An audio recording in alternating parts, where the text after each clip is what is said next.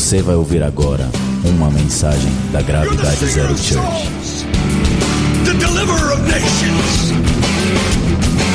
Raise up the young prophets who write the music of heaven, who pay the price with fasting and prayer. Quero compartilhar com você o que eu creio ser a palavra de Deus para nós hoje, amém? Mensagem para esse tempo, para esta estação, para esta semana. Abra comigo a sua Bíblia no livro de Gênesis, capítulo 30, por favor, rapidinho. E está ali o tema da mensagem de hoje. Eu não sei se dá para ver. Vinícius, por favor, troca o louvor pela, pelo nosso banner ou imagem pop-up. Banner pop-up. O tema da mensagem de hoje é Filhos da Destra. Amém? Deixa eu, antes da gente ler Gênesis 30, deixa eu falar algo para você. Eu gosto sempre de rememorar ou relembrar coisas que Deus já tem nos falado, porque eu penso que Deus não faz nada desconexo, nada desconexo, Ele sempre linka e costura aquilo que Ele está fazendo, aquilo que Ele está falando. E a semana passada Deus foi muito claro, até trazendo para o contexto daquilo que o Brasil tem vivido hoje. Né? Nós vivemos dias históricos a semana passada. E a semana passada Deus não estava, estava nos dizendo que Ele está nos levantando como? Como? Como bandeiras. Jesus é chamado de bandeira. Nós fomos chamados para proclamar uma verdade, para expressar uma imagem. Isso é que é uma bandeira. Uma bandeira é carregada de caracteres e ela expressa uma mensagem, uma identidade. É isso, não é? Foi isso que aprendemos semana passada? Pois bem, e o que mais o diabo tem feito nesses dias, nesses últimos tempos, é procurado deturpar a nossa imagem e identidade, a fim de que nós expressemos outras coisas que não a verdade, a fim de que nós sejamos bandeira, mas que nós não expressemos a verdade de Deus. Nós somos bandeira e vamos expressar a identidade dele, não a nossa. Amém? A identidade dele. Veja, a gente tem que proclamar essa identidade genuína, real, de sacerdotes legítimos. Diga assim para você mesmo: Eu sou um sacerdote legítimo. Amém? Porque tenho falado, semana passada Deus falou sobre estas bandeiras. Tem tantas bandeiras sendo arvorada, né? E olhando para o contexto político histórico do Brasil, a gente viu uma outra nação apartidária. A gente viu que aqueles que levantavam a bandeira do PT ou de qualquer outro partido tomaram uma invertida. Porque eles estavam legislando em causa própria, não em causa da pátria. O que eu quero dizer com isso? Há diversas bandeiras sendo levantadas e arvoradas por aí. Por exemplo, nós falamos semana passada, a bandeira do aborto, é ou não é? Tem tanta gente arvorando a bandeira do aborto. A bandeira do que mais? Dá um exemplo aí. O que nós falamos semana passada? Hã? Legalização da droga, do casamento uh, homossexual, enfim, há tanta bandeira por aí. Agora vamos mais fundo. Estas coisas, estas bandeiras, estas expressões, para nós, igreja, é muito claro e patente que é pecado, é errado, sim ou não? Mas hoje nós vamos mais fundo. Existem outras bandeiras sendo arvoradas e levantadas dentro da própria igreja. Bandeiras que falam de verdade, mas no longo do caminho, ao longo da jornada, se transformam em sofisma. Sofisma é algo que parece verdade, mas não é verdade. Eita. Fala assim, meu irmão, já viu coisa que parece verdade, mas não é? Por exemplo, vamos lá. Paternidade. Paternidade é uma bandeira nossa. Né? Deus tem nos feito entender. Misericórdia, esse aparelho aqui, logo, logo eu vou tirar esse aparelho. Meu, meu, o melhor doutor do Brasil está lá. Ele vai me ajudar. Só mais 15 dias. Não glória aí, irmão. Não glória. Ele me prometeu. Enfim, temos que tomar os lugares altos, expressando uma verdade, uma identidade real de sacerdotes legítimos, de filhos legítimos, de sacerdotes legítimos, expressar uma verdade e fincar essa verdade nos lugares altos. Não foi isso que aprendemos? Mas, por exemplo, existem coisas dentro da igreja cheias de sutileza, por exemplo, paternidade. Tem gente arvorando a bandeira da paternidade, mas que não consegue expressar paternidade de maneira legítima, real. Tem gente que arvora a bandeira da paternidade achando que ela é receita ou estratégia para crescimento. Fala assim, meu irmão, paternidade não é receita para crescimento. É receita para cura da noiva. Não é estratégia de crescimento, é estratégia de cura. Aliás, eu não gosto muito da palavra estratégia, porque ela também é mal compreendida, mas ela é caminho de cura para a noiva. Amém? Por que, que eu digo isso? Porque muitas bandeiras têm sido levantadas com uma conotação equivocada e sutil. Qual é o nosso modelo? Nosso modelo é Jesus. E tudo deve convergir para Ele. Se alguma bandeira é levantada que não glorifique a Ele, meu irmão, minha irmã, que não se origina nele, não vai acabar nele. Vocês estão entendendo? Pastor e Gênesis 30, deixa o dedo aí, calma. Por quê? Porque dele, por ele, para ele são todas as coisas. Dele fala de origem, por ele fala de processo e para ele fala de destino. Se as coisas não começam em Deus, elas não podem acabar em Deus. Vocês estão entendendo?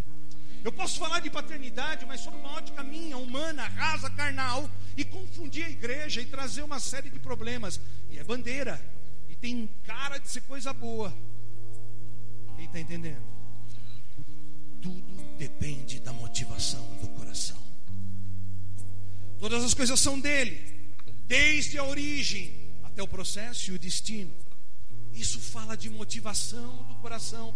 Se eu não inicio, se eu não faço algo com uma motivação correta para Deus, fatalmente, ainda que eu não queira, no processo eu vou errar e o destino vai ser terrível. Não vai terminar em Deus. Repita assim para o teu irmão: tudo que começa em Deus, termina em Deus. Mas o que não começa em Deus, não termina em Deus.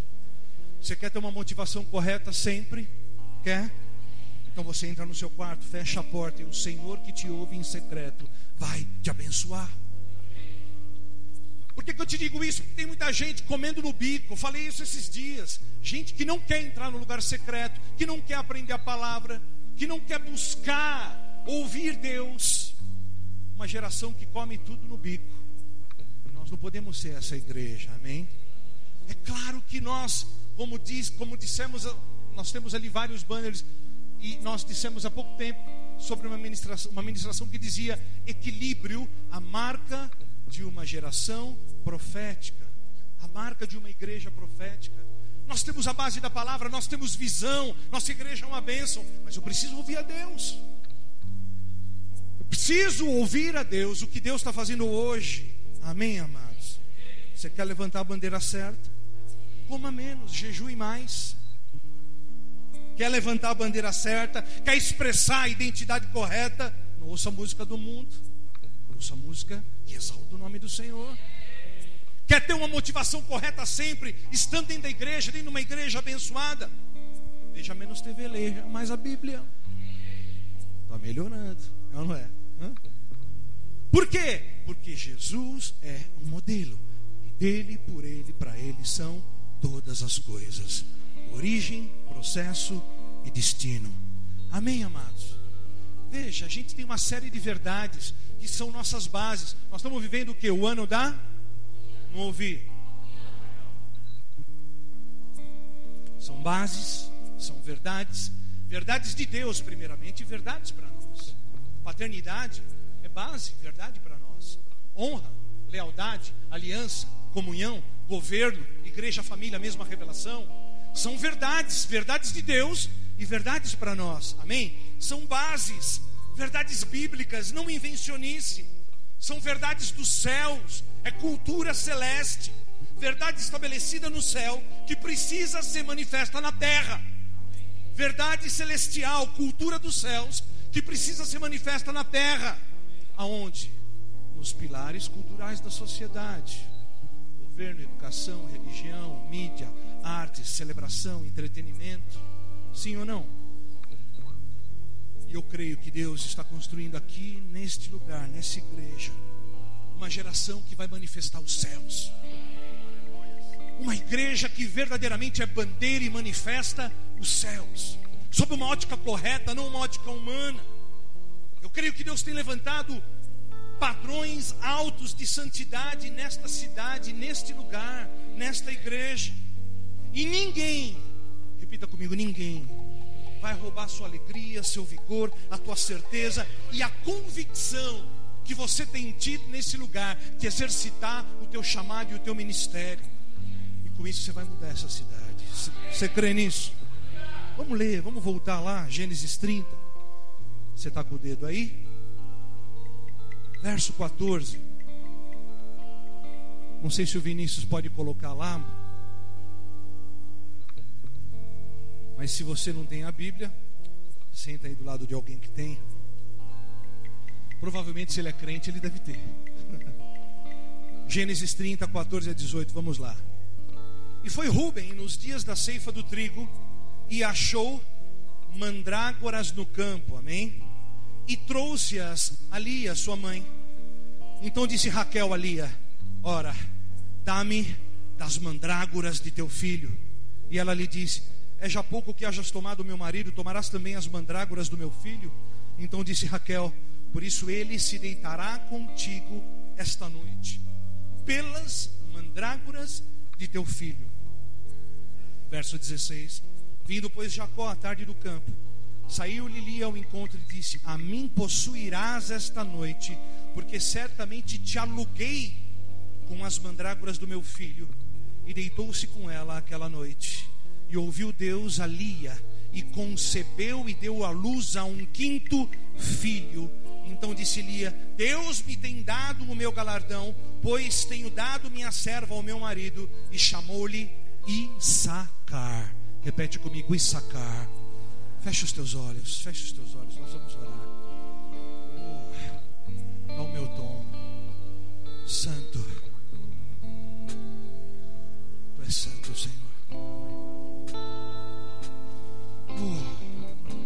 Santo.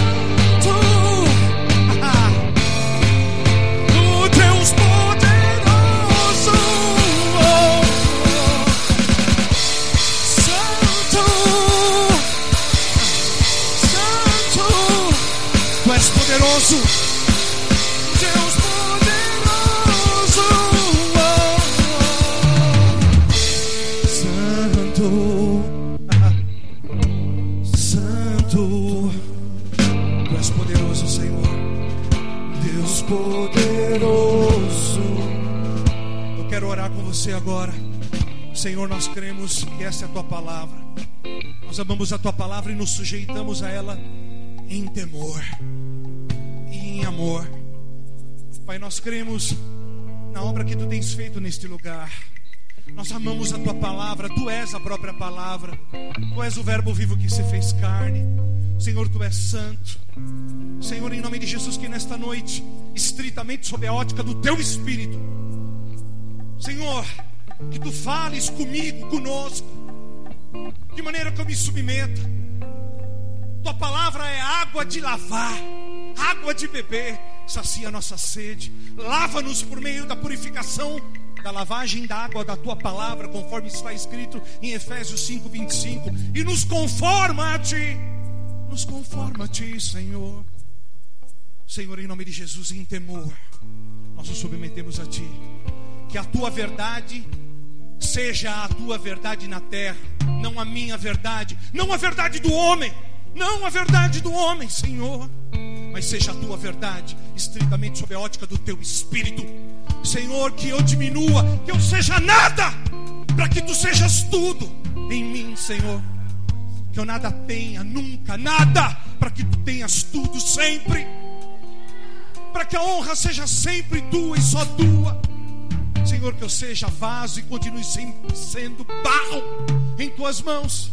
Portanto, Pai, pelo teu Espírito, Senhor, fala à igreja, fala à tua igreja, não aquilo que nos apraz, não aquilo que queremos ouvir, mas aquilo que tu queres falar, de maneira que nós possamos expressar para a sociedade o teu caráter. De maneira que nós possamos ser bandeira fincada em lugar alto para expressar a tua verdade e não a minha verdade, Senhor. Não, não, não. Senhor, em temor e em amor, eu digo, Pai, que eu diminua e tu cresça.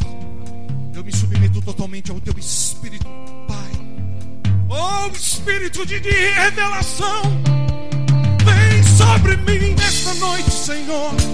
Vem sobre nós, Espírito de revelação. Espírito de revelação. Reche a conto brossuri canta lavado. Tu tens liberdade aqui. Oh, oh. Tu tens liberdade aqui.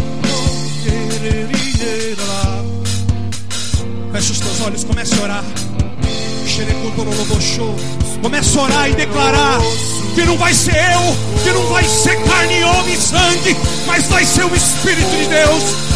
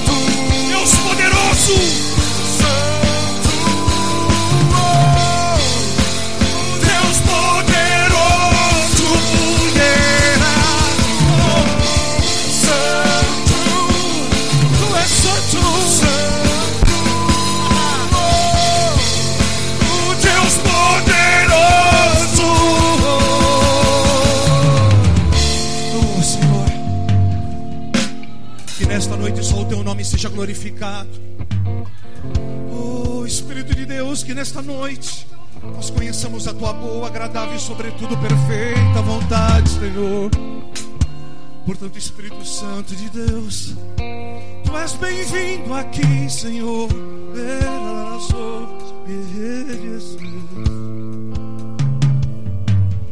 Seja assim em nome de Jesus. Vocês podem ficar aqui comigo. Veja, amados.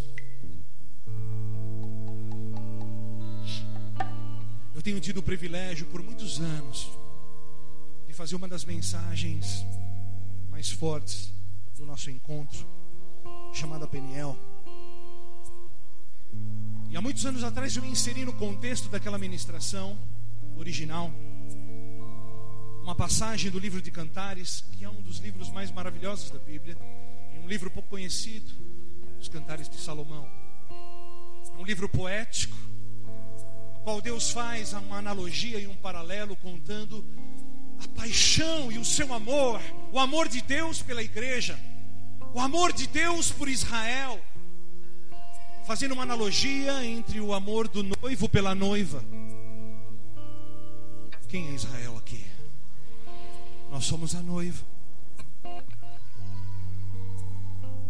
Então a gente vai partir da premissa de que nós entendemos que todas as vezes, pelo menos na grande maioria das vezes, que Deus se refere a uma mulher na Bíblia, Ele está falando da igreja.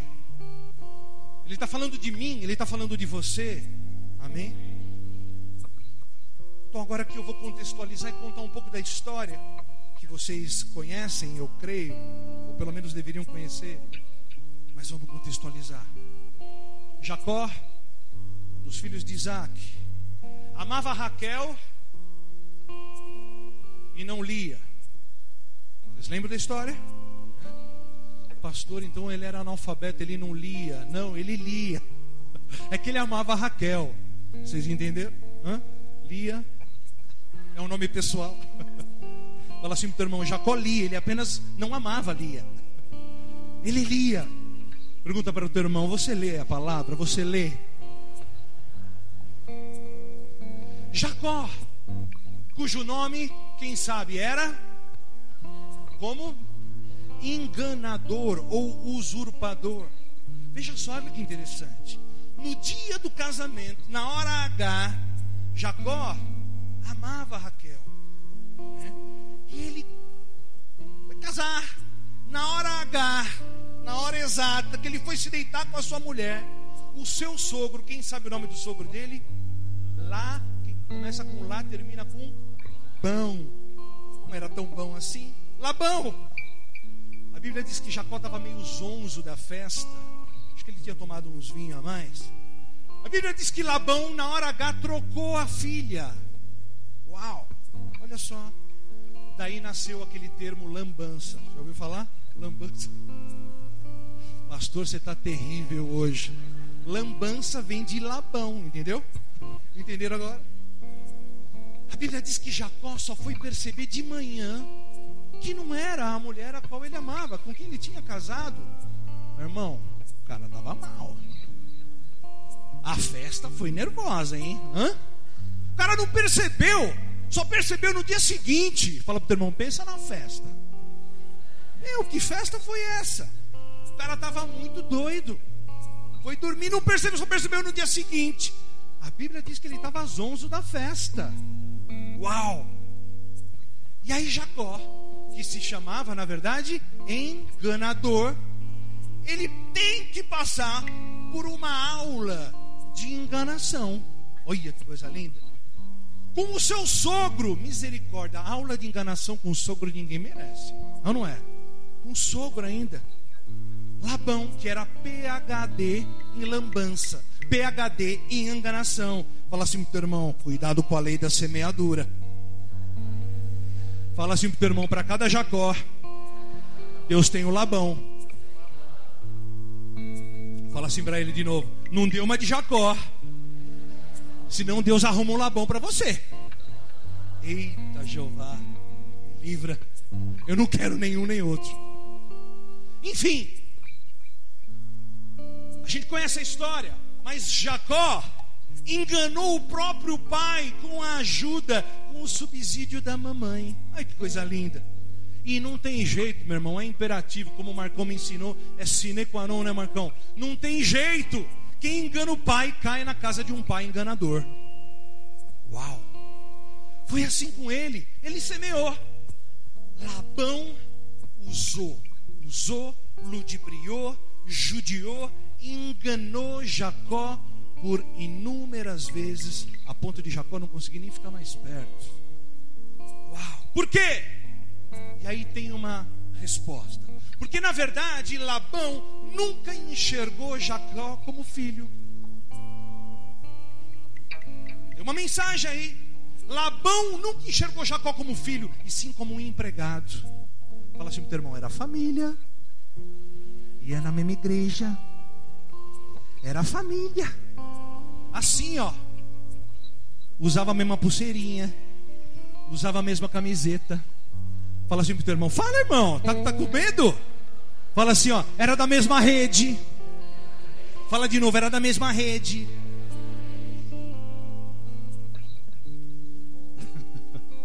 É. Fala para o teu irmão assim, presta atenção.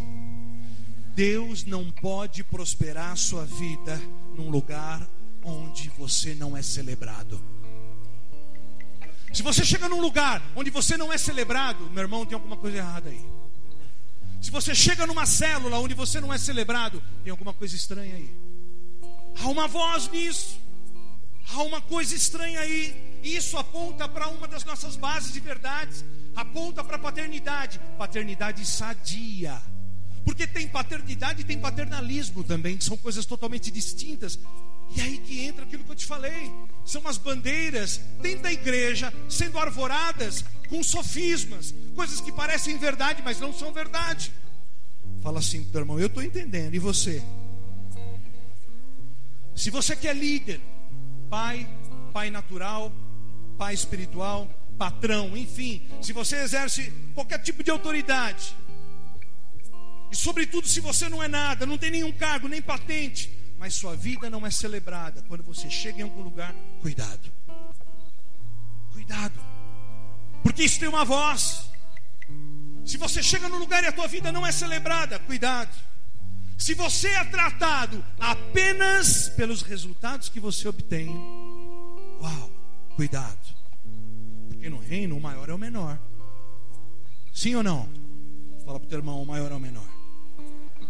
Amados, é óbvio que existe uma linha muito tênue, muito fina, que separa uma leitura correta acerca disso, porque então você vai falar assim, pastor, então é o seguinte, é, você está falando de acomodação versus resultados. Não é isso, Deus não quer nenhuma coisa nem outra. Deus não quer gente acomodado, mas Deus não quer que a gente obtenha apenas resultados, sob pena de agir mal no meio do processo, porque os meios não justificam os fins.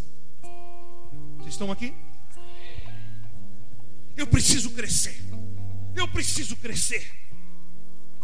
Quando a relação com o pai é errada, quando a relação é servil, não de servo, quando a relação é paternalista, a gente olha um para o outro não como servos um dos outros, mas como empregados. Eu olho para a Rainha e falo: essa mulher é minha empregada. Eu sou servo dela. Sim ou não? Eu olho para o cristiano e falo, eu sou devedor, não credor. Quando a relação é sadia, é assim que acontece. Mas quando as pessoas cobram apenas os resultados, é preciso ver o que está acontecendo na base. Qual é a motivação do coração? Qual é a motivação? Por exemplo, Fulano tem uma célula com 25 pessoas. Uau, legal? Da luta assim, né, Lu? Tem mais até, né? Então a gente honra a gente celebra e a gente festeja. Mas o irmão Beltrano tem uma célula com três pessoas. E então a gente. É, deixa para lá. A gente não celebra. A gente despreza. Essa é a verdade. Sim ou não? Vocês vão entender onde Deus quer chegar. Por isso que Deus tem restaurado verdades dos céus para que os céus se manifestem na terra. Paternidade não é estratégia, é cura para a noiva, é cura para a igreja. Porque se eu ficar pensando em estratégia na de maneira literal, no sentido literal da palavra, eu vou cobrar de você só resultado, resultado, resultado, resultado. E a gente se esquece que a gente é família. Nós somos família. A relação tem que ser de família. Sob pena da gente errar ali, ó na comunhão. E eu gosto muito mais de outros sinônimos da palavra comunhão que tem uma conotação muito mais profunda, tal qual pacto. Pacto é algo profundo. A Bíblia diz que o livro de Isaías, quando falava de pacto, o entendimento dos homens era que, o entendimento dos homens era que, quando ela, ele chegava diante do local de, de imolar os animais, glória a Deus, Sou brasileiro, gente.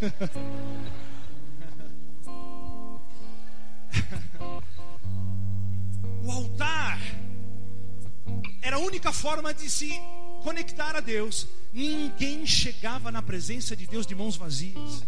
Ninguém. O altar era o único meio de comunicação entre o homem e Deus. E ninguém podia chegar sem uma oferenda, sem uma oferta, sem sal. Ninguém. E a Bíblia diz que todas as vezes que o homem chegava diante deste lugar para se conectar a Deus, ele tinha então estabelecido um pacto. Quando uma das partes não cumprisse, como se Deus pudesse não cumprir com a sua parte, mas o entendimento era esse: quando uma das partes não cumpria com o pacto, entendia-se que poderia se fazer com aquele que firmou uma dos lados do pacto, o mesmo que se fez com os animais. Ou seja, se eu não cumpro com o meu voto diante de Deus, o entendimento é: Deus, o Senhor pode me picar inteirinho, me imolar. Então ninguém, por isso a Bíblia diz: não faça voto de tolo, porque que se você fizer e não cumprir, ai. Por isso que eu gosto daquilo lá, sob uma outra ótica. Pacto, eu tenho um pacto contigo. E se eu tenho um pacto com você, meu irmão, tudo que eu penso ou falo de você tem implicações espirituais absurdas, tremendas, e repercussões espirituais tremendas. Vocês estão entendendo? O exercício errado da paternidade é o paternalismo. Era o que Labão fazia. Labão olhava para Jacó não como filho, mas como um empregado. Qual é o perigo? Perigo é que no ano da comunhão a gente torne o nosso relacionamento servil e não de servo, como eu disse. A fulana ali é meu empregado. A fulana ali, você não está fazendo? Não está. E você, e você, e você, e você. Nós somos servos uns dos outros. Nós somos servos uns dos outros. Vocês estão entendendo? Os relacionamentos, a nossa comunhão, tem que ter como base, lembre-se disso, os nossos relacionamentos, a nossa comunhão, o nosso pacto, tem que ter como base uma só coisa: o amor. O amor. Não o resultado, o amor. Não o resultado. A prioridade dos relacionamentos não pode ser o serviço, e sim o amor. Fala assim teu irmão, é o amor. Fala assim, é o amor. Sabe por quê? Porque eu sirvo, porque eu amo, não o contrário. Eu sirvo porque eu amo, não o contrário. Vocês estão entendendo? Porque se eu não servir por amor, meu irmão, o nosso relacionamento vai ser um relacionamento de patrão e servo. Se eu não servir por amor, vai ser um relacionamento com um padrão terreno, humano, maligno. E no reino não é assim. Nós servimos porque amamos. Deus já havia se provido de gente para o serviço. Deus já havia se provido de seres espirituais para o serviço. Deus já havia se provido dos anjos para o serviço. Eu sirvo porque amo e não o contrário. Vamos repetir isso? Eu sirvo porque amo e não o contrário. Pastor, então por que, que nós trabalhamos para Deus? Porque, em primeiro lugar, nós o amamos. E também para aumentar a nossa relação. Aumentar a nossa relação com Deus e a nossa comunhão com Ele. E com isso, a gente vai ter comunhão uns com os outros, a ponto de sermos um. João 17 inteirinho, lição de casa para nós. Mas enfim, vamos lá para a história de novo. A história se desenrola. E aí a gente vê Jacó prosperar. Fala para o teu irmão, Jacó prosperou. Ele era um homem de Deus e Jacó prosperou. E depois de muito tempo sendo usado nessa relação humana, nesta relação servil, por conta dessa relação, e por conta dessa relação ser baseada e pautada em interesses humanos, escusos apenas, resultados, ele se vê obrigado a sair da casa de Labão. E ele acaba casando com as duas filhas. Lia, que era o propósito, e Raquel, a quem ele amava. Pastor, mas não era Raquel então que era o propósito?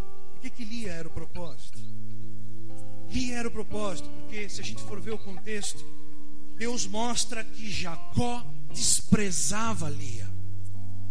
Fala assim para você mesmo: Jacó desprezava Lia.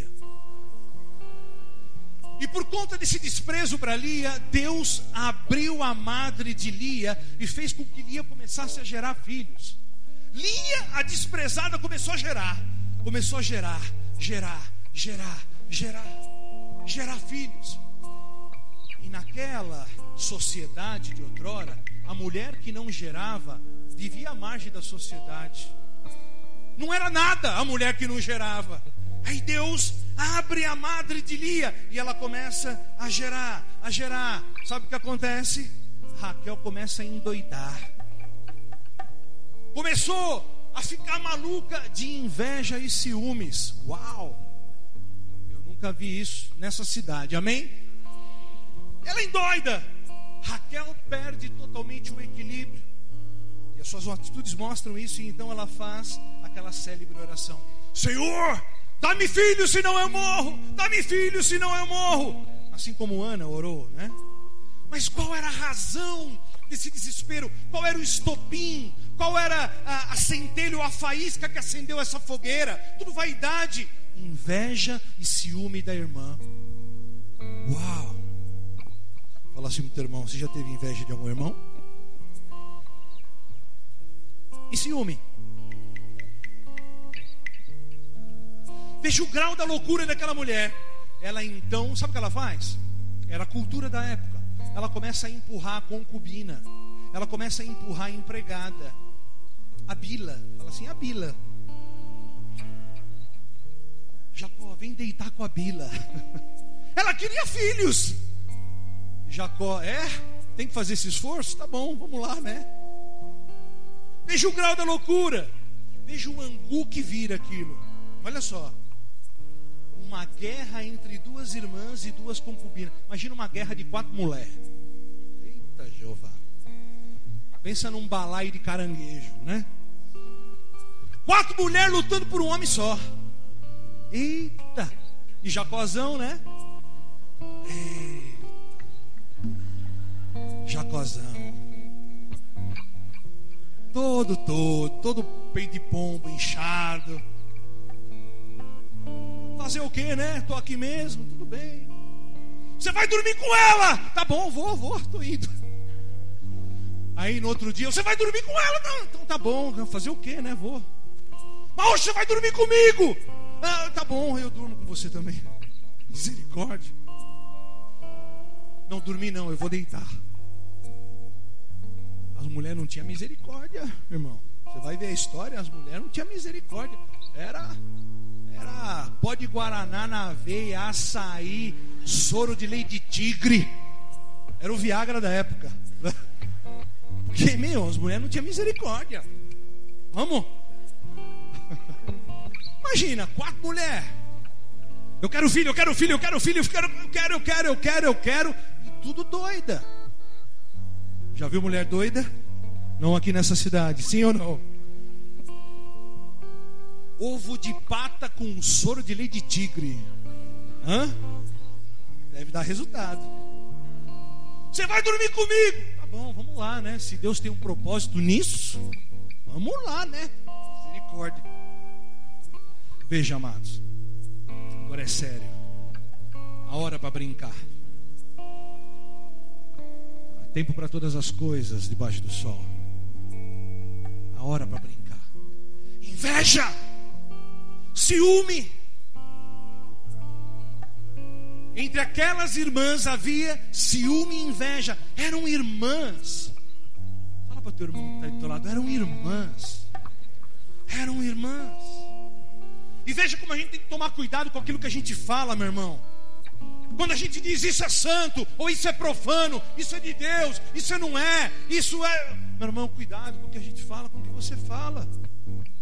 Quando a gente abre a boca sem temor, aquela mulher disse: Dá-me filho, senão eu morro. Mas com a motivação errada, quem não quer gerar filhos? Mas a motivação estava errada, a motivação, o estopim era inveja e ciúme. Dá-me filho, senão eu morro. E não deu outra, ela morreu. Uau! Aquela mulher morreu dando a luz. Aquela inveja gerou morte. E aí a gente vai começar a entender aquilo que Deus está querendo dizer. Vamos lá para a nossa analogia de novo. Quando eu me referi ao livro de Cantares, a mulher é o que? É a? Hã? A mulher é a igreja. A mulher é a igreja. Presta atenção, fala para o teu irmão, presta atenção. Fala de novo, presta atenção. Toda igreja que quer ter filhos para competir com os outros vai morrer enquanto gera. Posso ouvir um amém? E esse é um princípio que serve para tudo na vida. Qual é a nossa motivação para gerar? Os fins justificam os meios. Eu vou fazer de qualquer jeito, de qualquer forma, para chegar lá onde eu tenho que chegar. Isso serve para a célula, serve para a empresa, serve para as famílias. A igreja que gera com motivação errada morre enquanto gera. Uau! Está crescendo, mas está morrendo. Pastor, como é que pode isso? Está crescendo, mas está morrendo, ela não vê. Está crescendo, mas está morrendo e ela não percebe. É como Laodiceia. Jesus disse: Olha, vocês precisam comprar colírio das mãos do lavandeiro, que era ele, porque vocês estão cegos e nus. Uau! Então diz a Bíblia, eu gosto dessa parte, que Deus começou a prosperar a desprezada. Oh, aleluia! Aquela que era desprezada, Deus começou a prosperar ela. Aleluia! Ela tinha uma motivação correta. Desprezada! Deus começou a fazer prosperar, prosperar, prosperar. Você não é ninguém e Deus começa a prosperar, prosperar, prosperar, prosperar, prosperar. Ela não era nada para todo mundo, mas para Deus ela era. E ela começa a prosperar, prosperar, prosperar, prosperar, prosperar. Uau! Aleluia! Presta atenção, meu irmão. Por isso que Deus tem levantado, e Deus tem dito que está levantando aqui, aqui, uma geração de gente improvável, gente que foi desprezada, gente que foi caluniada, gente porque tinha o um cabelo, sei lá. Olha o Julião lá, Julião. Gente que, gente que nem a gente. Cadê o Lucas? Está aí? O cabelo do Lucas é o cabelo mais legal da igreja. Uhul! Somos um, mano. É ou não é? Para mim é. Pastor, o que, que você está falando? Levanta aí, Lucas. É isso aí, filho. Nós amamos você. Deus está levantando uma geração de gente desprezada, mas que vai gerar com saúde. Gente que foi subestimada gente que foi sectarizada, gente que foi colocada de lado, gente que tinha tudo para dar errado, mas deu certo em nome de Jesus. Gente que foi expulsa de outros lugares, expulsa de outras igrejas. Deus está levantando estas pessoas. Deus começa a fazer prosperar os que foram desprezados, os que não são. Aleluia.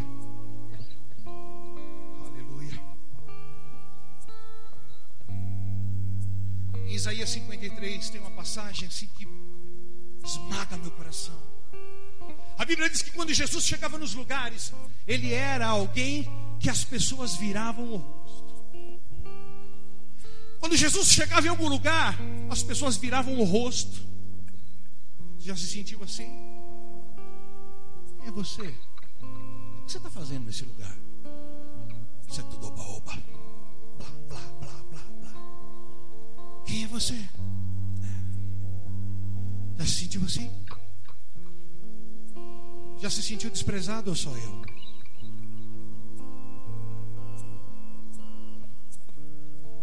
Gente que arrebentou os processos naturais porque tinha outros interesses e aí te desprezou, te arrebentou, sob pretexto de que estava fazendo a coisa certa. Vocês estão aqui? Gente como a gente.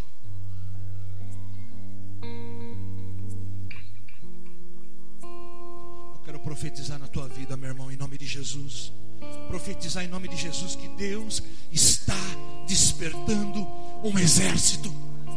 Gente que foi desprezada, gente que não era para ser, mas Deus diz: vai ser porque eu quero. Você é essa geração. Você é essa geração. Presta atenção. Fala para o teu irmão, presta atenção.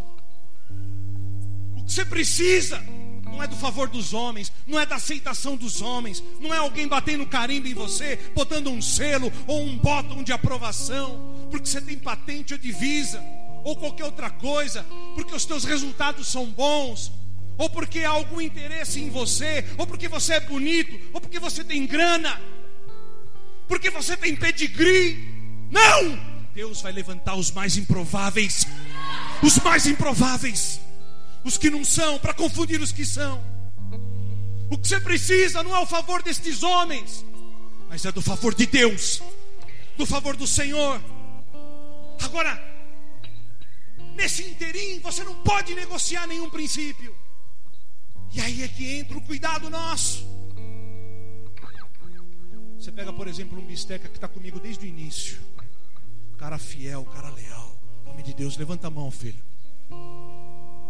Eu segurei cada bucha por causa desse homem aqui. Nunca vi ele pecar de maneira deliberada, errar. E eu não tenho, apesar de ser meu filho, não tenho procuração para defender. Eu falo porque eu amo, eu tenho orgulho dele. Mas quanto BO, quanta bucha, por quê? Porque estava fazendo algo errado? Não, estava fazendo algo puro, verdadeiro e genuíno para Deus, mas porque não se enquadrou. Não sei se vocês estão entendendo. Nós não negociamos princípios, negociamos? Não. Nós fomos para as ruas fazer célula. Ninguém fazia. Nós não negociamos princípios. Nós não ferimos a visão, muito menos a palavra. E aí Deus nos fez prosperar. Deus nos fez crescer. E Ele tem crescido, é supervisor em treinamento da igreja. Amém? Você pode dar uma glória a Deus por isso? Por que, que eu quero dizer isso? Que a gente não pode gerar a qualquer custo. A gente não pode gerar de qualquer forma. E a gente tem ali um banner que fala de uma ministração de há muito pouco tempo. Não negocie o teu.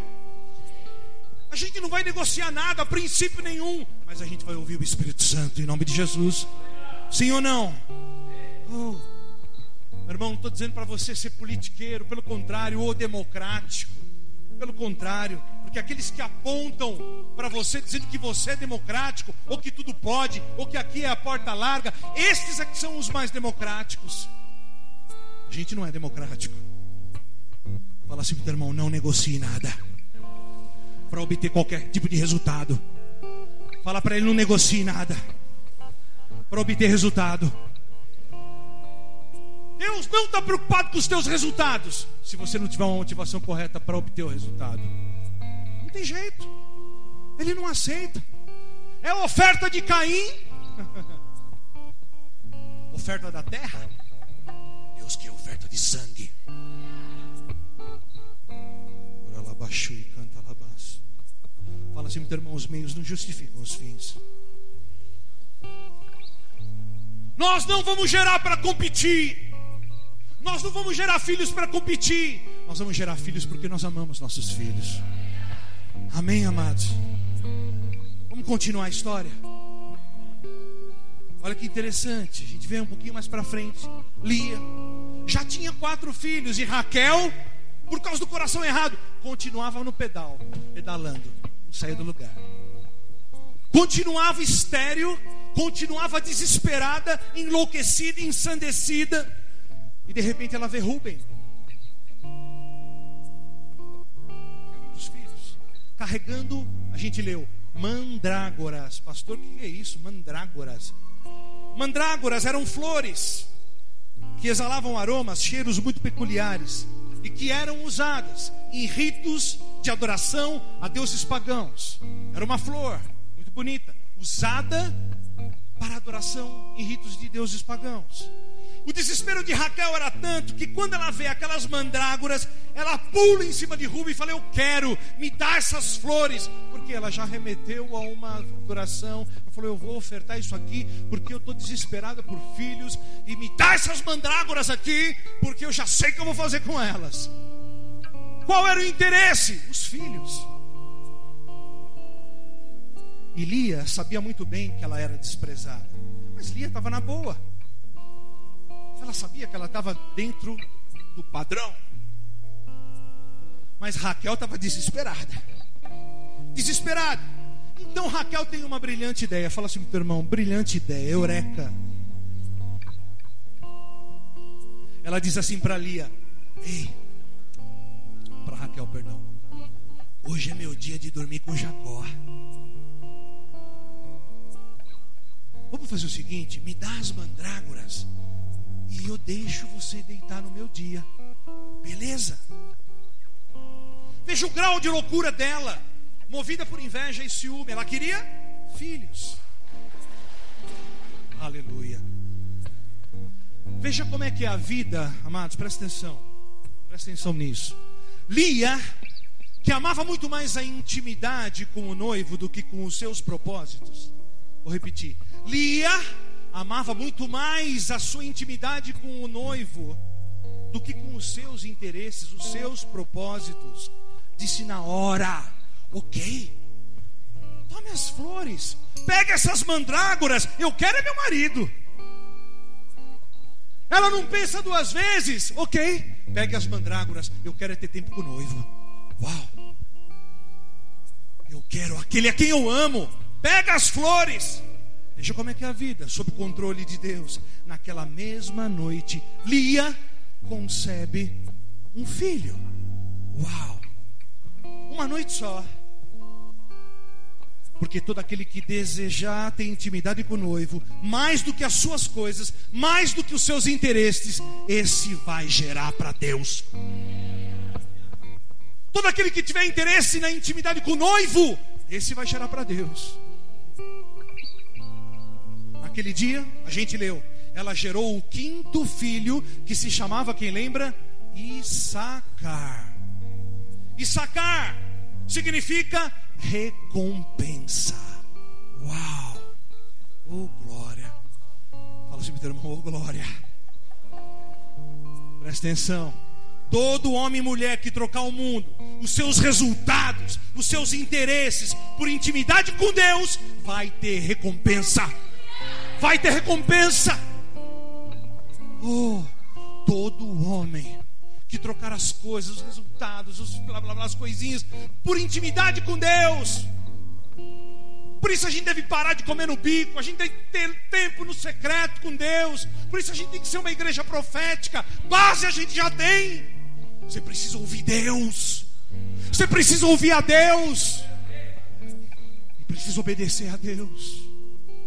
Todo homem que trocar vai ter recompensa. Recompensa. Fala para o teu irmão, não troque sua intimidade. Por nada. Fala para ele, Deus tem recompensa para você. Veja o que está escrito em 1 Crônicas. Abre rapidinho, 1 Crônicas 12.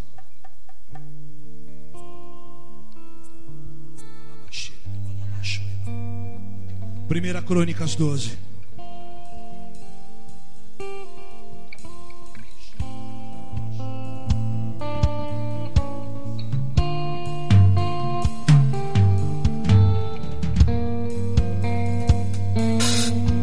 Santo e poderoso, Senhor. Santo, santo. Presta atenção. 1 Coríntios 12, verso 32 está escrito assim: Olha que tremendo. O que, que eu falei? Crônicas. Eu falei Coríntios? Me perdoe. É que eu sou corintiano, gente. Amém nada. 1 Crônicas 12, 32. Foi um tremendo lapso. Misericórdia. Estou até tremendo. 1 Crônicas 12, 32 está escrito assim. Olha que tremendo isso, amados. E dos filhos de. O que está escrito aí? Issacar, olha ele aí. E dos filhos de Issacar, duzentos de seus chefes, destros na ciência dos tempos, para saberem o que Israel devia fazer, e todos os seus irmãos seguiam suas ordens. Presta atenção, oh glória.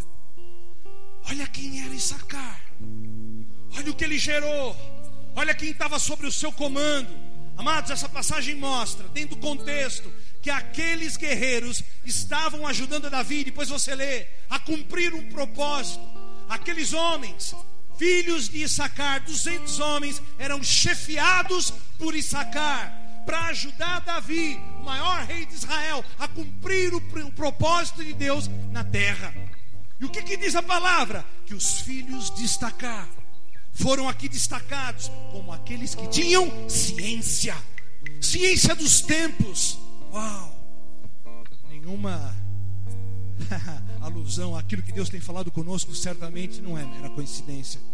Sobre discernir os tempos e estações, sobre descobrir aquilo que Deus quer fazer hoje, aquilo que Deus está falando hoje. Deus tem dito que Salomão pediu para Deus um coração chama, um coração compreensivo e entendido.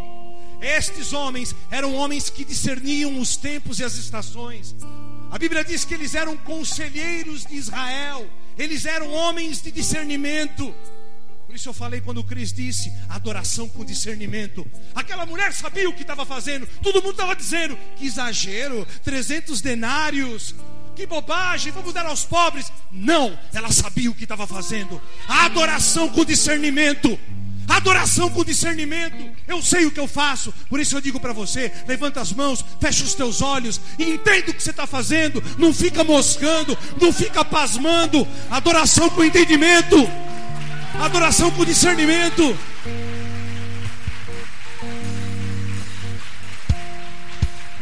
E não venha me dizer, eu sou assim, porque você não é assim. Ah, eu sou assim, esse é o meu jeito. Meu irmão, muda teu jeito.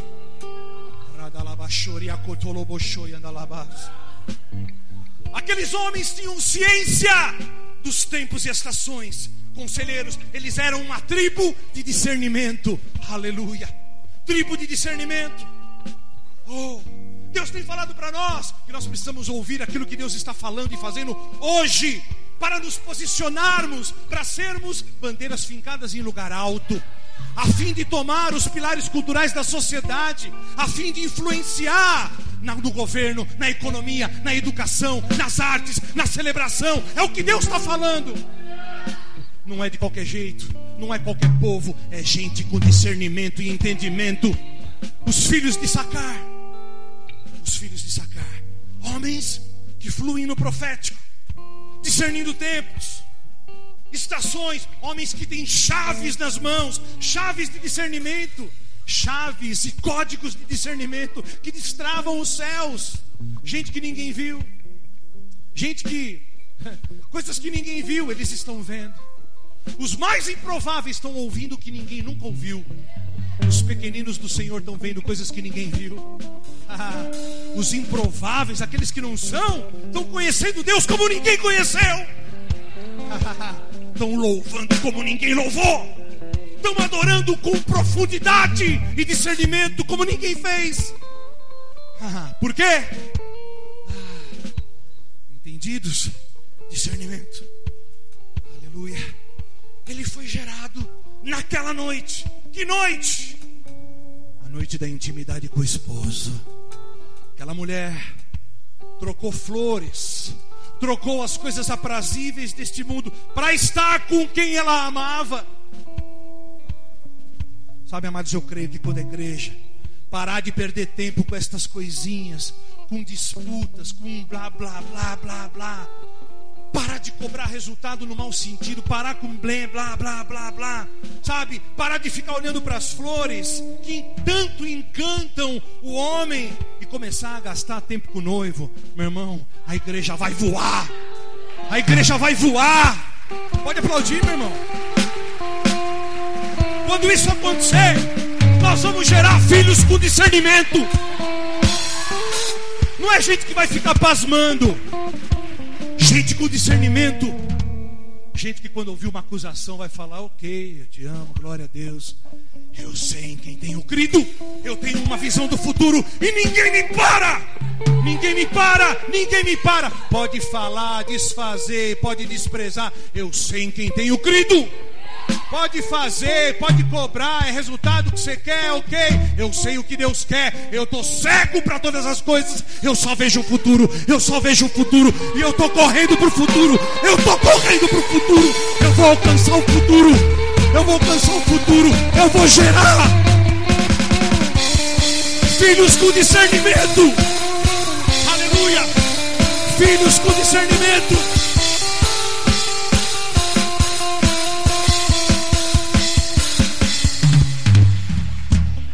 Nós vamos gerar filhos com discernimento.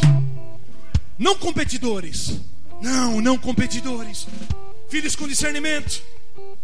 Como aquilo que Deus já tem nos falado há tanto tempo.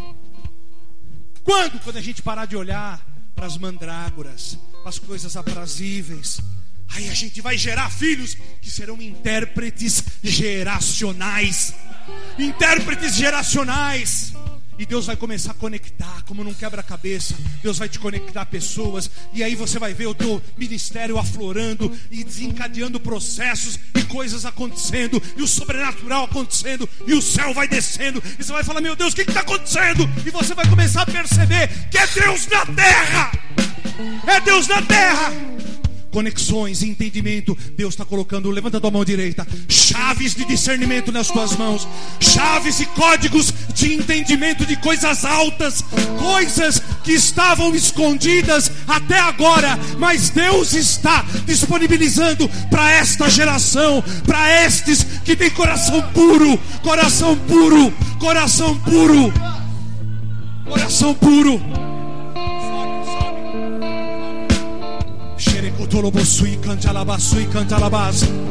Gente que tem coração puro.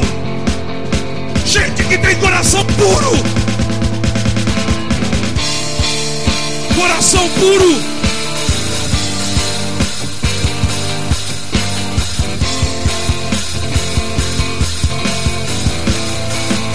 Aleluia.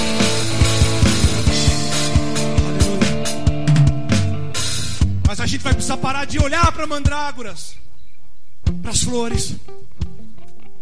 E a gente sabe, há um ditado popular que diz né, que o jardim do vizinho é sempre mais bonito.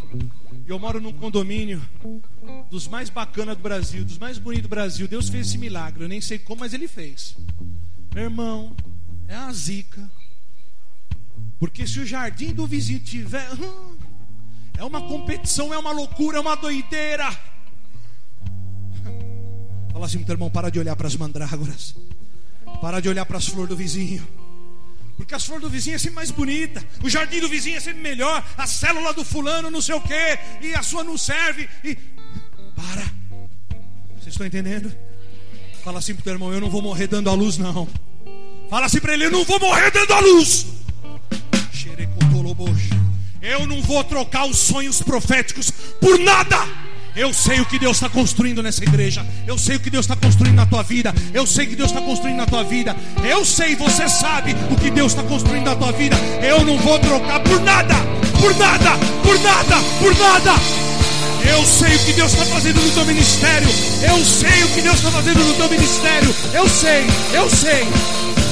Deus sabe. Oh. Nós vamos ser apaixonados sempre, sim. Extravagante, sim. Quem quer ser extravagante comigo aqui? Eu vou ser cada dia mais extravagante, sim. Eu não vou trocar os sonhos de Deus por fama ou por status espiritual para ser aceito no meu meio ou em qualquer outro lugar. Eu não vou trocar, porque homens de Deus não buscam palmas, buscam almas. Buscam almas.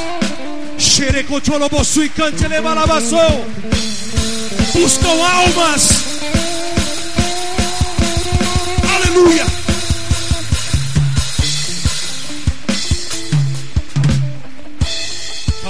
Assim: não troca nada pela intimidade com o noivo. Sabe por quê? Como disse o cristiano aqui, tem gente que vai dizer assim: para com isso. Você está abençoando demais, você está dando demais, você presenteia demais, você gasta tempo demais. É demais, chega! Para com isso. Tem gente que vai dizer assim: vai para o lugar secreto, nada, come no bico. Para quê? Deixa todo mundo falar o que você tem que fazer. Obediência cega, perigo. Pastor, você está fazendo apologia à rebelião. Meu irmão, eu não sou criança, eu não sou moleque.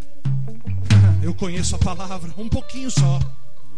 Eu não sou idiota, eu sou muito louco, mas idiota não. Ô glória, eu sou muito louco, mas idiota não. Quem está entendendo, dá glória a Deus. Aleluia. Fala de novo pro teu irmão, não troque intimidade com o noivo. Pelas flores do mundo. Tem gente que não quer que você chegue no lugar secreto, não. Tem gente que não quer que você aprenda. Tem gente que não quer que você ouça Deus. É. Yalabaçu. Uh. Eita! Tem gente que não quer. Yandalabás. Eu quero. Você vai ouvir de Deus e vai testificar no meu e no teu coração. Vai testificar no meu e no teu coração. Vai testificar no meu e no teu coração. Vai testificar no meu e no teu coração. Aleluia. Lará. Aleluia, aleluia, aleluia, aleluia. Oh, oh. Sabe, amados? Eu tenho dito aqui Eu tenho tomado muito cuidado com isso, porque nós somos uma igreja da palavra, nós amamos a palavra. Eu, em particular, sou um pastor apaixonado pela palavra.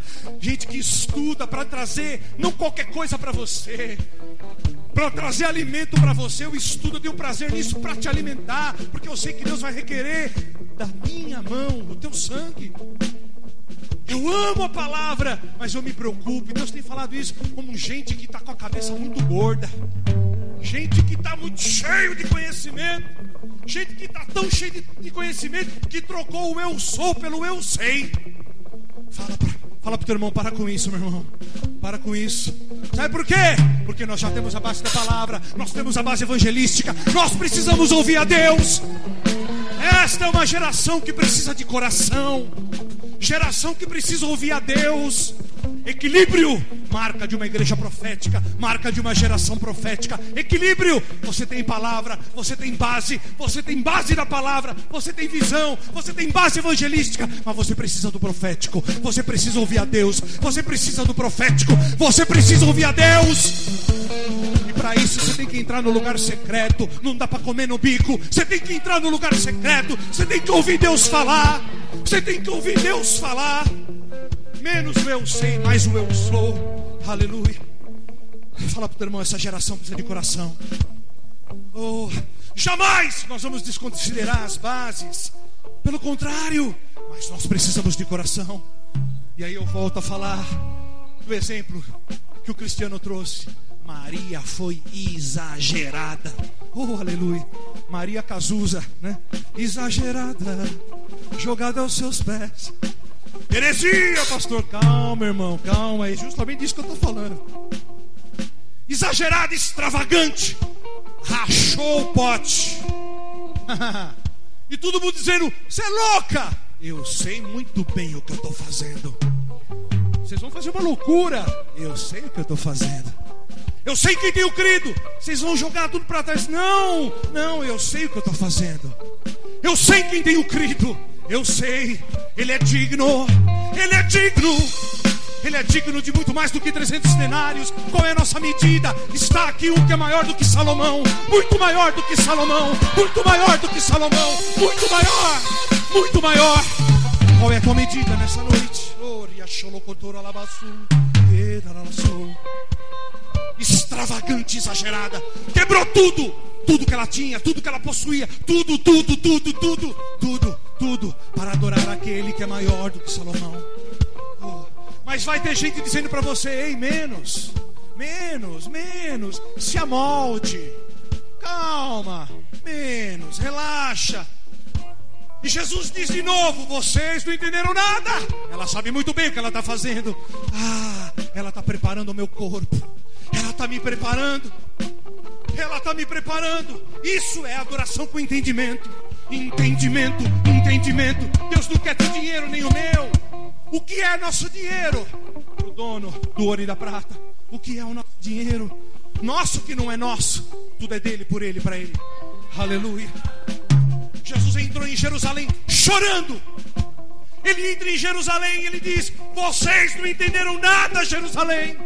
Ah, Jerusalém, Jerusalém, como eu quisera juntar vocês como a galinha ajunta os pintinhos debaixo da asa, Jerusalém.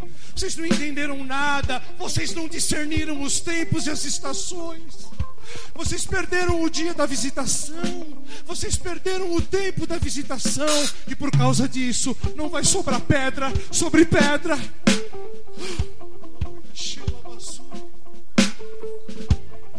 Não vai sobrar pedra sobre pedra. Vocês não entenderam? Pior de que não ter unção. É ter unção, mas não saber usar. Pior do que ter unção é fazer pouco caso dela. Pior do que ter unção é não discernir, não saber como usar. Vai desperdiçar e alguém vai pagar o preço. Ah, vai. e canta, E os judeus olhavam e diziam assim: Mande o Messias, mande o Messias. Riaçou. Uh! E de novo Jesus disse assim: Ó, vocês não entenderam nada, vocês não discerniram, vocês não estão entendendo. Ele entra no lombo de um burrinho. Aqueles que enxergavam muito, não enxergaram nada. Aqueles que enxergavam muito, os homens que sabiam muito, não discerniram nada, não viram nada. Sabe quem entendeu? Sabe quem discerniu? Quem era o Messias? os leprosos, os desprezados, os desprezados, as prostitutas, as prostitutas, os extravagantes, os sectarizados, os que viviam longe da cidade, os que viviam fora das muralhas da cidade. Foram esses que discerniram, eles discerniram, eles discerniram, eles discerniram, eles discerniram. Os pequeninos, os mais improváveis, os mais improváveis discerniram, os mais improváveis, eles discerniram. Oh, aleluia! Até os cegos enxergaram. Até os cegos reconheceram o Messias. Aralabachori, chori, ora la sei. Oh, que sei, andalabassui, cuie. A igreja precisa entender que Deus não está construindo adeptos, sim filhos, e filhos sob uma ótica correta, sob pena de exercermos não paternidade, mas paternalismo. Sabe o que vai gerar? Disputa, competição e morte. A igreja cresce morrendo, cresce morrendo, cresce sem unidade, sem pacto. Pode ter comunhão, mas pacto não. Comunhão, vamos comer um churrasco, vamos comer, vamos, vamos. Pacto não, pacto é diferente.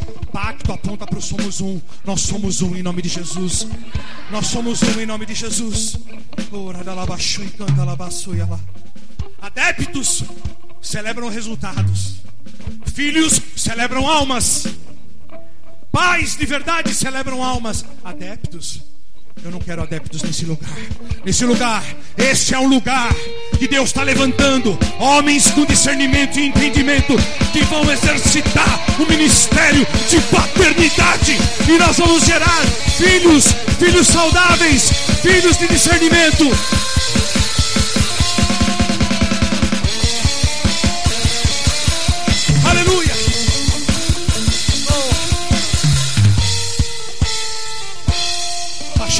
Trazendo mandrágora por aí. Chega de trazer mandrágora para o altar, diz o Senhor. Sabe por quê? Presta atenção, meu irmão, não se, não se levante, não se distrai com nada. A igreja gasta tempo com a própria igreja. A igreja gasta tempo e energia competindo com a própria igreja.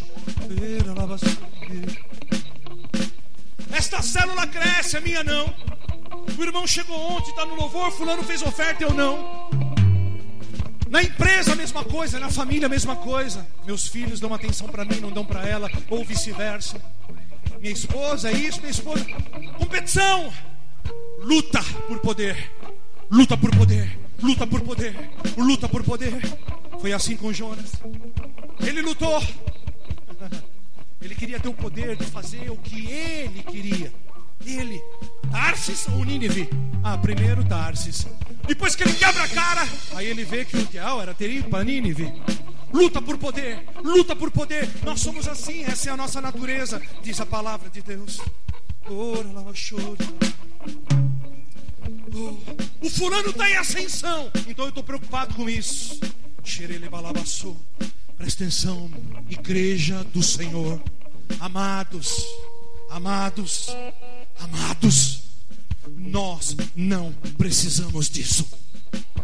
Nós não precisamos disso, porque nós somos companheiros, não competidores. Nós somos companheiros, não competidores.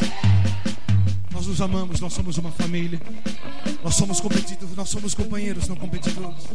Veja, já estou finalizando. Vocês acreditam? Veja, Raquel morreu dando a luz por causa do espírito de competição. Por causa de inveja ciúme. Inveja. Abra a tua Bíblia rápido em Gênesis 35. Oh, Gênesis 35. Aleluia, o Senhor está nesse lugar. O Senhor está nesse lugar. Chipre cotolobosu e canta. Ei! E ele vive, E ele vive, vive, vive, vive, vive. Oh. Aleluia. Oh. Gênesis 35. Oh. Verso 16. Está escrito assim. Oh, meu irmão, eu quero terminar. Eu juro por Deus que eu quero terminar. Um dia vocês vão estar aqui. Vocês vão entender. Todo ministro tenta. Mas poucos têm êxito. Estou tentando terminar. Olha lá. 35, 16. Eles partiram de Betel. Que significa? Casa de pães. E quando ainda estavam a certa distância de Efrata, Raquel começou a dar à luz com grande dificuldade. E enquanto padecia muito, tentando dar à luz, a parteira lhe disse: Não tenha medo, pois você ainda terá outro menino. E já ao ponto de servir-lhe a vida, quando estava morrendo, deu ao filho o nome Benoni, mas o pai dele o nome de Benjamim. Assim morreu Raquel e foi sepultada junto do caminho de Efrata, que é Belém. Fala para o teu irmão, presta atenção. Olha no olho dele e diga assim: presta atenção. O nome Benoni significa filho de amargura. Uau! Presta atenção, veja, amados. Raquel morreu e ainda colocou a culpa no filho. Filho de amargura filho da amargura. A mãe disse: Benoni, filho da amargura. Mas o pai disse: Benoni não, Benjamim. A mãe disse: Benoni. O pai disse: Não, Benjamim. Entender? A mãe disse: Filho da amargura. Mas o pai disse: Não, Benjamim. Quem é a mulher? A igreja. A igreja diz: Benoni, filho da amargura. Deus disse: Não, Benjamim. A igreja ou a mãe diz assim: Filho da amargura. Filho da amargura. Deus diz: Benjamim. Benjamim. Filho da amargura, não. Benjamim. Filho da amargura, não. Benjamim. Essa é a casa dos Benjamim. Essa é a casa dos Benjamim. Vocês vão entender. Essa é a casa dos Benjamim. Benjamin, Benoni não, filho da amargura não, Benjamin, Benjamin, Lucas, você é Benjamin, Benjamin, Benjamin, Benjamin, Benjamin, oh, Benjamin, presta atenção, vocês ainda vão entender melhor isso. Presta atenção, o mais triste dessa história é o que vem agora. É o fato de que eles estavam chegando em Belém. Eles estavam chegando muito perto, muito perto de Belém. E havia um propósito nisso. Eles estavam chegando lá. Fala assim, meu irmão, eles estavam chegando lá. Havia uma promessa na vida de José, também filho de Jacó. Vocês lembram da promessa do sonho? José, presta atenção aqui, meu amado, o fechamento é muito importante. José teve um sonho profético. Você que tem tido sonhos proféticos, nestes dias Deus vai te dar chaves. Deus está abrindo os céus. Deus vai fazer você sonhar. Sonhos proféticos, poderosos, profundos, sobrenaturais. São chaves, portais e códigos que estão se abrindo. Deus está te dando entendimento diferente, o discernimento diferente. Meu irmão, você vai ter sonhos proféticos nestes dias. Presta atenção nisso. Mas vamos voltar aqui para José. José havia tido um sonho profético. E o sonho era o seguinte: o sol, a lua e as estrelas se dobravam diante dele. Pastor, o que, que é isso? O sol e a lua eram os pais e as estrelas eram os irmãos que se dobravam diante dele, José. Era um sonho profético. Repete comigo, era um sonho profético. E aquele sonho profético se referia à própria família. Fala assim: se referia à família. Fala de novo: se referia à família. Não falava de gente estranha, falava da família. Fala de novo: falava da família. Igreja família, fala igreja família. E Raquel fazia parte do sonho. Raquel estava inserida no sonho. Raquel fazia parte do propósito, ela fazia parte da profecia. Presta atenção. Fala para o teu irmão, presta atenção. Fala de novo, meu irmão, presta atenção. Fala para o teu irmão, presta atenção. Que Raquel perdeu o propósito. Uai, por quê? Porque ela gerou com a motivação errada. Ela chegou tão perto, tão perto, tão perto, mas ela foi movida por competição e inveja. Não era irmão, era competidor. Mas pastor, era irmão. Era irmão, mas não era irmão, era competidor. Fala assim para o teu irmão, dentro de casa, dentro da família. Era irmão, mas era competidor. Quem está entendendo, dá amém? É? Veja, presta atenção.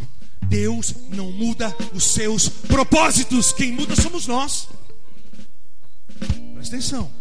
Deus não muda os propósitos que Ele tem para a tua vida. Somos nós que mudamos. Somos nós. Eu vou dizer de novo: Deus não muda os seus propósitos. Quem muda somos nós. Os meios nunca vão justificar os fins. Raquel estava quase lá.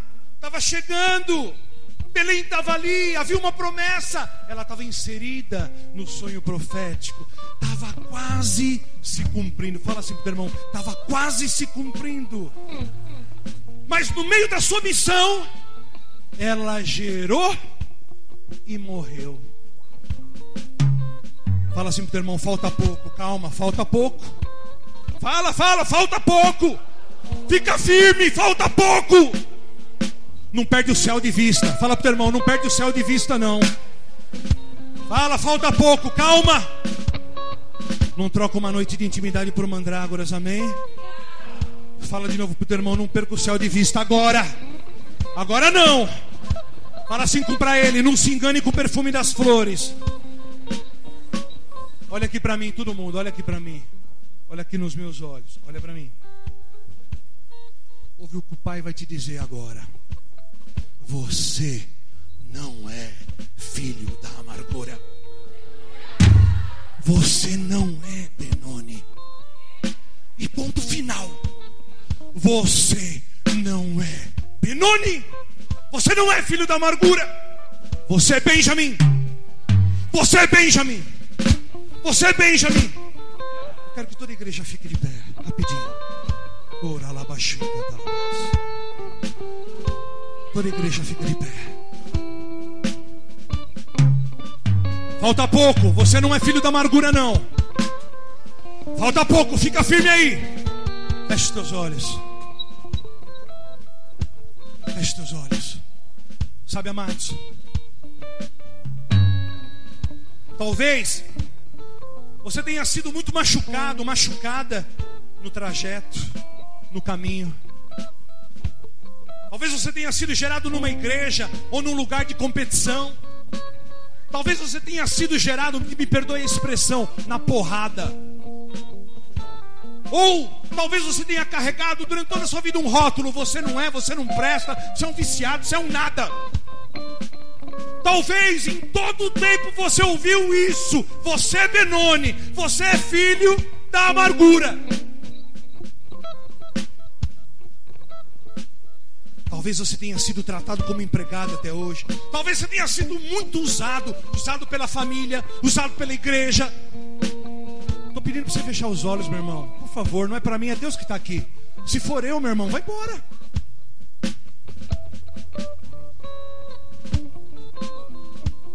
Se for eu, meu irmão, misericórdia. O que você está fazendo aqui? Talvez você tenha sido tratado como empregado até hoje, criado e gerado para competir. Você não consegue discernir tempo e estação, você não sabe entender a multiforme graça de Deus, porque o irmão tem cabelo azul, pintado verde, roxo, é tatuado, é skatista, é careta, é, tem coque, é tiozinho, é tio. E daí? Talvez você tenha sido tratado como empregado até hoje, mas o Pai está dizendo para você nessa noite: Filho, filha, você não é Benoni, você é Benjamim, você não é Benoni, você é Benjamim, você não é filho da amargura, não, você é Benjamim. Roberto, você é Benjamim. Lilian, você é Benjamim, filha. porque Deus sabe que vocês têm passado. Feche teu olho, feche teu olho. Sabe, o mundo diz uma coisa, mas o reino diz outra. Sim, o reino diz outra. Ouça, feche teus olhos. Eu sei que a igreja é jovem, mas eu sinto de dizer isso. Há um consenso no mundo, é quase estabelecido como convenção. E o mundo é alicerçado nestas coisas, nestas falácias, nesses blá blá blá. Pesquisas diz, dizem que o homem que não conquistou o que queria até os 40 anos, não conquistará muito mais depois. Quero dizer para você que no reino é diferente. Isso é uma mentira do príncipe desse mundo. No reino é ao contrário. Com exceção de Jesus e José, todos os homens que arrebentaram com o inferno, que escreveram história com sangue, tinham mais de 40. Ah, meu irmão, tudo começou com mais de 40. Oh, meu irmão, eu não sei que idade você tem, não me importa. Se você for jovem, melhor ainda. Melhor ainda. Vai ter mais tempo para estragar o inferno. Vai ter mais tempo para arrebentar a cara do diabo. Mas se você tem mais de 40, saiba que nem começou, nem começou, nem começou. Chape a cotiolobosuri cantalabasai. Rete a completori alabasuri cantalabas. Oh! Oh! No reino é diferente. No reino é diferente. Meu irmão, não caça borboleta não, fecha teu olho. Tudo começou com mais de 40 anos. Tudo começou com mais de 40 anos no reino. Deus diz: Eu tenho Olã. Eu tenho Olã, veredas antigas. Deus diz assim: Não tire os marcos antigos. Há pouco mais de dois meses eu fiz um batbaracá para minha filha. Veredas antigas, uma Olã. Deus diz: Não retire os marcos antigos. E eu digo que é para você, meu irmão, que é depois dos 40, depois dos 40 é que a chapa esquenta. Ô glória! Feche teus olhos. É aí que a chapa esquenta. Ô oh, glória! Eu falo com propriedade. Não precisa de açaí, nem sor de leite de tigre, nem de Red Bull. Meu irmão, é máquina quente pura. Ô oh, glória! Os mais religiosos se coçam aí, né? É máquina quente, meu irmão. E a patroa que se vire nos 30, hein? Eita, Deus forte!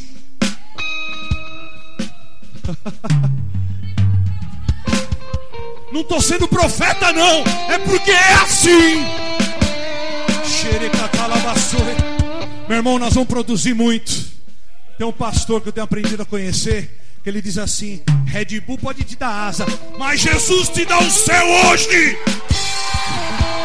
Você não vai precisar de Red Bull, não. Você só precisa de Jesus. De Jesus, yeah, yeah. Você não é Benoni. Você não é Benoni, é Benjamin, Benjamin, Benjamin. Aleluia. Presta atenção. Continua com o teu olho fechado ainda. Se alguém diz que você é rebelde, meu irmão, eu digo que você é filho do propósito. Você é filho do propósito. Tem gente que confunde discordância com rebeldia. Pastor Luiz sempre me ensinou e disse que é possível discordar sem brigar. Pastor, você está fazendo apologia à rebeldia? Não! Digo de novo.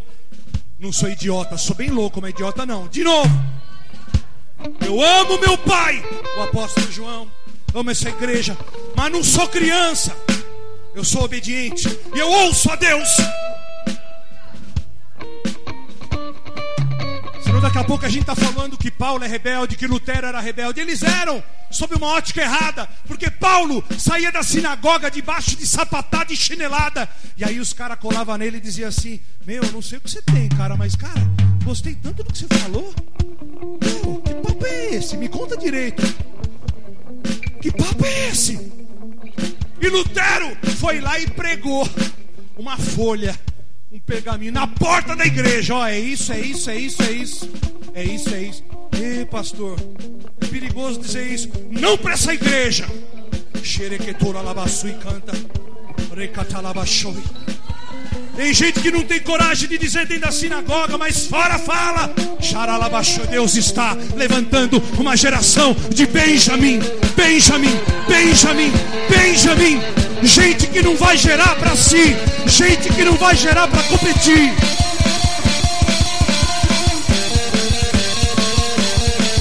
Aleluia. Aleluia. Continua com seus olhos fechados.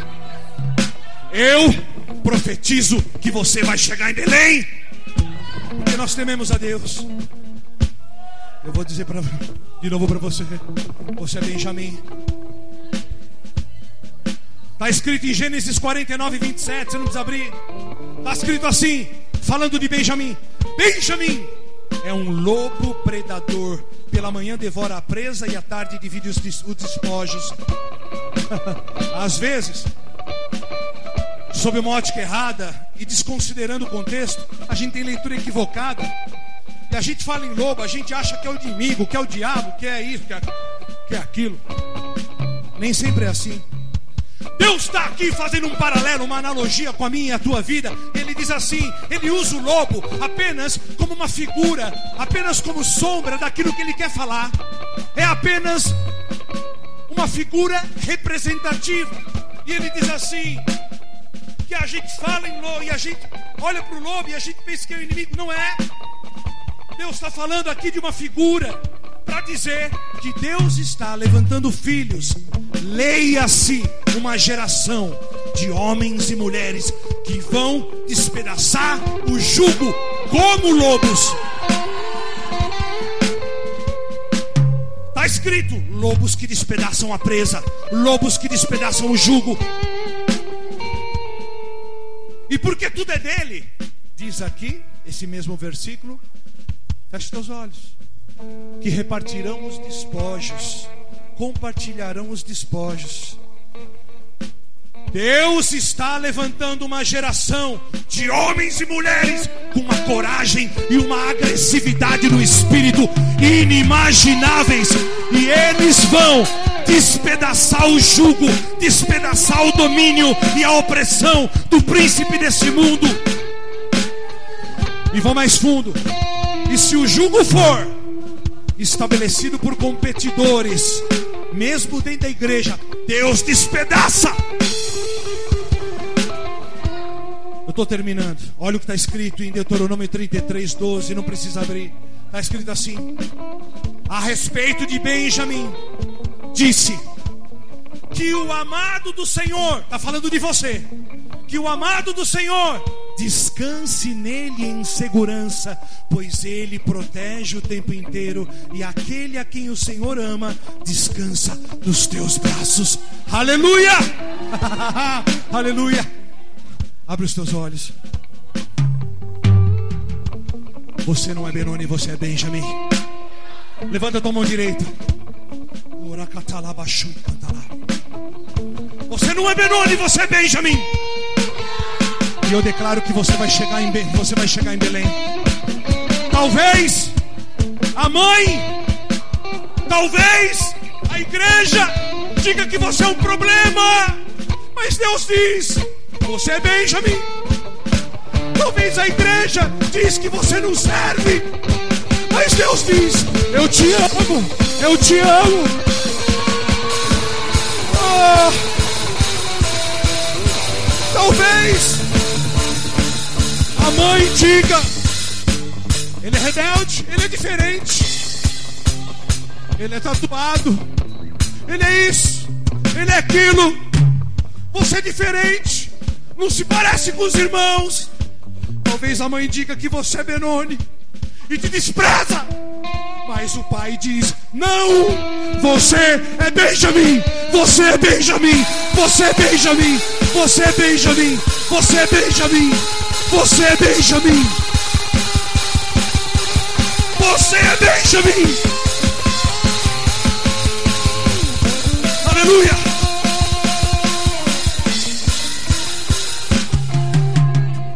Ok, pastor, eu sou Benjamin. Mas o que significa Benjamin? Oh, o que significa Benjamin? Bem e a mim. Bem e a mim significa filho da minha mão direita. Sabe o que é isso? Sabe o que é isso? Filho da minha mão direita para o povo judeu. Até hoje, a mão direita é a mão da bênção. E Deus diz: Você é filho da minha destra. Você é filho da minha destra. Minha bênção está sobre ti. Minha bênção está sobre ti. Está sobre ti. Minha bênção está sobre ti. Filho da destra. Você não é Benoni. É filho da destra. Filho da destra. Filho da destra. Minha bênção está sobre ti. Oh. Eu quero dizer, pastor, e o que, que eu faço com desprezo? E o que, que eu faço com desprezo? O desprezo se tornou as marcas. e as marcas, as marcas têm uma voz no mundo espiritual. As marcas são autoridade. Autoridade. Vocês estão cheios de autoridade, cheios de autoridade, cheios de autoridade. As marcas têm uma voz, elas são autoridade, autoridade. As marcas, o choro, o pranto, o desprezo, a dor, são marcas. Ei,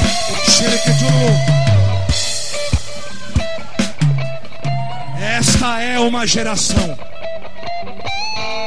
que vai despedaçar o jugo do príncipe desse mundo. E depois vai compartilhar o despojo. Por quê? Porque tudo é dele, dele e para ele. Levanta a tua mão direita. Levanta a tua mão direita. Aleluia. Levanta a tua mão direita. Eu quero profetizar. Você não é Benoni. Você não é filho da amargura. Você é filho da minha destra. Você é filho da bênção. Minha bênção está sobre ti. Eu te amo, eu te amo, eu te amo, eu te amo, eu te amo, eu te amo. Recebe aí, recebe aí unção e vigor para caminhar. Unção e vigor para caminhar. Recebe unção. Unção e vigor para caminhar. Unção e vigor para caminhar. Filha da destra. Destra. Filho da destra. Benjamin, Benjamin, Benjamin, Benjamin, Benjamin, Benjamin.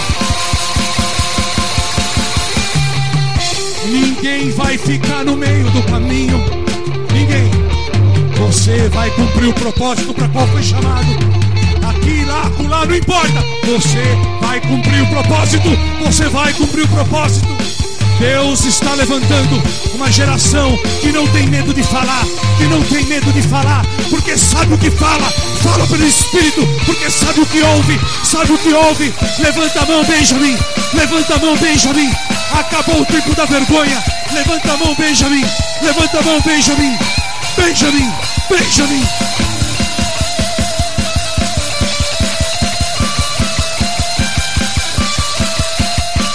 Aleluia. Oh.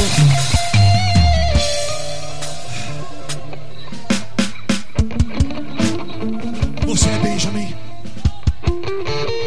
Essa é uma igreja de Benjamins.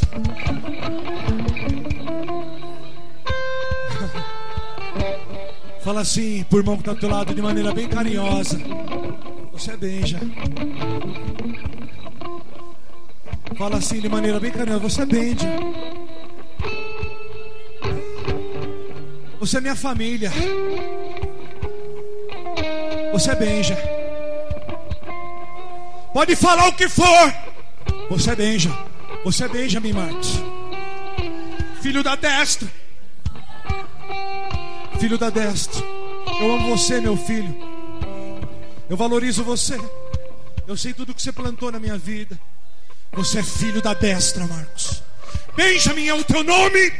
Ainda que o mundo diga que você é Benoni, eu, teu pai, digo: você é Benjamin, Benjamin, Benjamin, filho da destra. Minha bênção está sobre ti. Xerequetoria da Labás, Benjamin. Aleluia. Ninguém vai ficar no caminho. Oh, Meu irmão, não precisa falar mais nada. Recebe aí no teu espírito. Essa é a tua identidade. É essa bandeira que você vai arvorar. É essa bandeira que nós vamos fincar nos lugares altos. É esta bandeira, é esta nossa identidade, nossa identidade. Benjamin, Benjamin, Benjamin, Benjamin, Benjamin, Benjamin, Benjamin, Benjamin. Uma geração Benjamin se levanta aqui, aqui, hoje, aqui, aqui, aqui. Você é Benjamin, filho. Você é Benjamin, filho.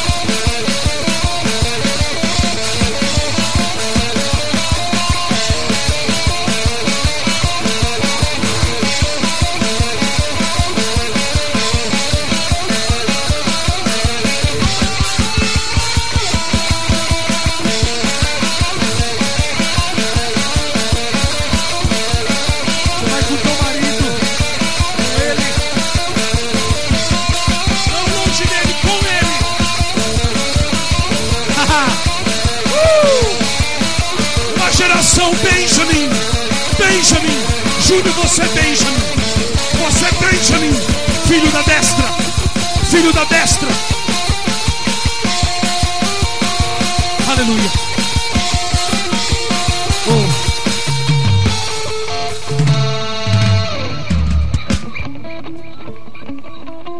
Oh, aleluia.